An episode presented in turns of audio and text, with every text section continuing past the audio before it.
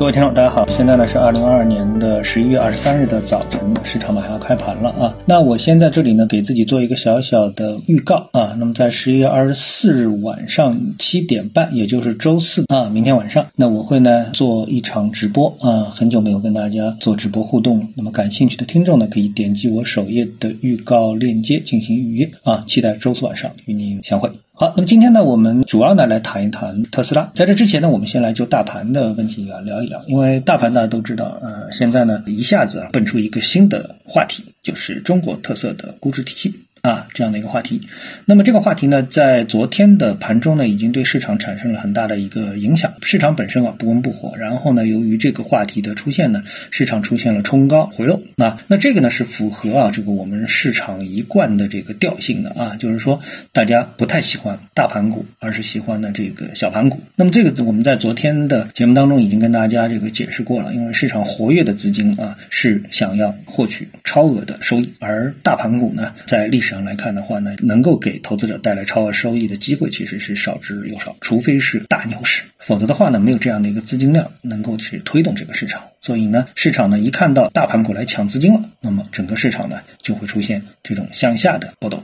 啊，基本上这就是一个规律。那么这次是不是会改变呢？我个人认为改变的可能性并不是很大。那么这个话题、这个事件将会在最近几个交易日当中啊，影响到投资者的一个交易判断啊。我建议投资者呢重点关注一下啊，希望这个对于市场的一个干扰性的话题啊，能够尽快过去，让市场呢恢复它自己本身的一个运作的规律。好，那么接下来呢，我们来谈一谈特斯拉。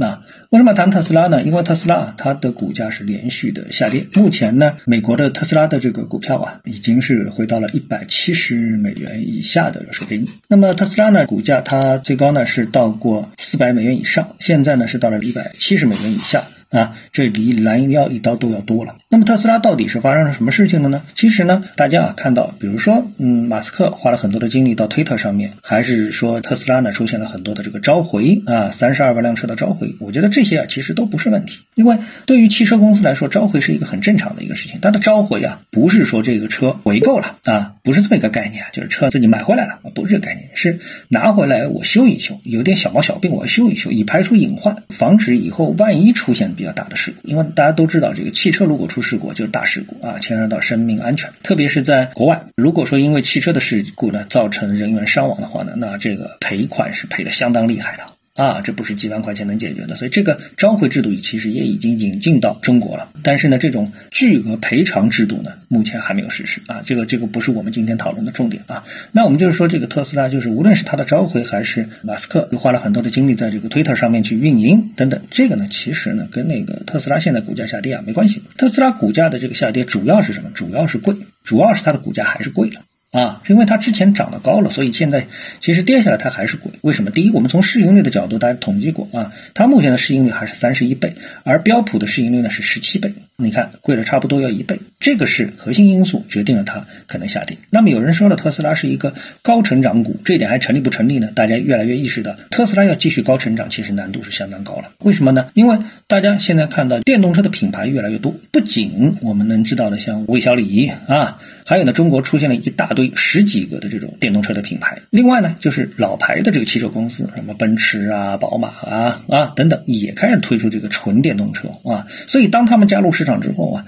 那你就可以看到这个特斯拉所面临的竞争的压力将会空前的巨大。而且是越来越大，那么他们会占有本身就是特斯拉啊它高成长的时候应该去占有的市场份额会被其他的公司给分掉，对吧？这是显而易见的。那么特斯拉是不是有技术上的优势呢？那么随着时间的推移，我们可以想象，就是特斯拉其实跟苹果啊在本质上没有区别，就是随着时间的推移，它就从一个高科技公司的定位变成了一个电子消费品公司的这么的一个定位啊。到了这个时候呢，你再来看我们的苹果现在的市盈率其实是很低很低的，对吧？那这也就是决定了特斯拉。如果说它的业绩不能大幅增长的话，那么它的根据市盈率来定位的股价估值也会向低水平去运行。啊，这个就是一个非常现实的事情。所以呢，我们看到啊，就是说电动车市场呢进入到这样的一个位置之后，无论是这个整个这个电动车行业本身啊，我们说进入到了一个瓶颈。那么这个瓶颈呢，对电池行业，对于电动车本身来说，就是进入到一个高成长啊，比较难继续高成长。啊，那么特斯拉呢也很难继续一马当先的这么的一个程度，所以呢，这个呢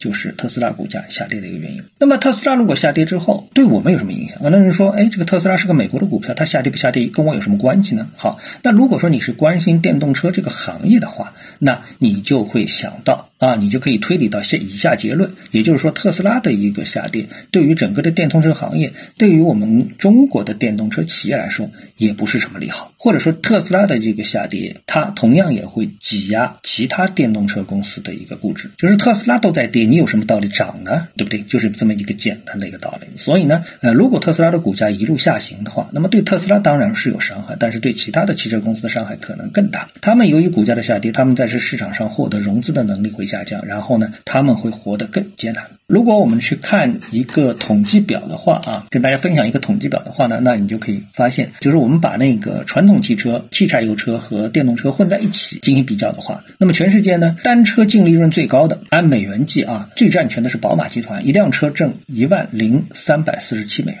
特斯拉排名第二，一辆车挣九千千七百六十八美元。排名第三的是奔驰，六千八百三十五。好，里面有没有电动车？一直到比亚迪。一辆车挣一千一百一十一，是这样的一个水平。好，那么我们所熟悉的理想、小鹏和蔚来，他们是什么样一个情况呢？理想。造一辆车亏一千五百五十一，小鹏造一辆车亏九千五，蔚来造一辆车亏接近一万五啊，是亏的最厉害的。那看到这个数字，就有人立刻就跟我说啊，这是不是在做慈善啊？完全有这样的一个感觉啊。也就是说，在整个的电动车行业欣欣向荣的时候，我们的其他的品牌的电动车都不再挣钱。那如果说整个的市场、整个的行业在往下走的时候，他们能够翻身吗？他们能够绝地反扑吗？我觉得难度其实只会增加，不会减少。所以，如果说特斯拉的股价往下走，那尽管整个的市场啊，就是电动车消费市场可能还是非常的火爆，但是对于这些行业当中的公司来说，有点寒冬来临了的感觉了好，那么今天呢，我们就特斯拉呢所引发的话题，跟大家做一些观点的交流啊。市场呢，当然啊，这两天主要是注意中国特色的估值体系对我们的 A 股市场的一个影响。今天呢，跟大家聊到这里啊，那么各位呢有什么想法或者是感受啊，欢迎在评论区呢一起交流，也希望各位啊多多点赞、转发、订阅我的频道专辑啊，我们下期的节目时间再见。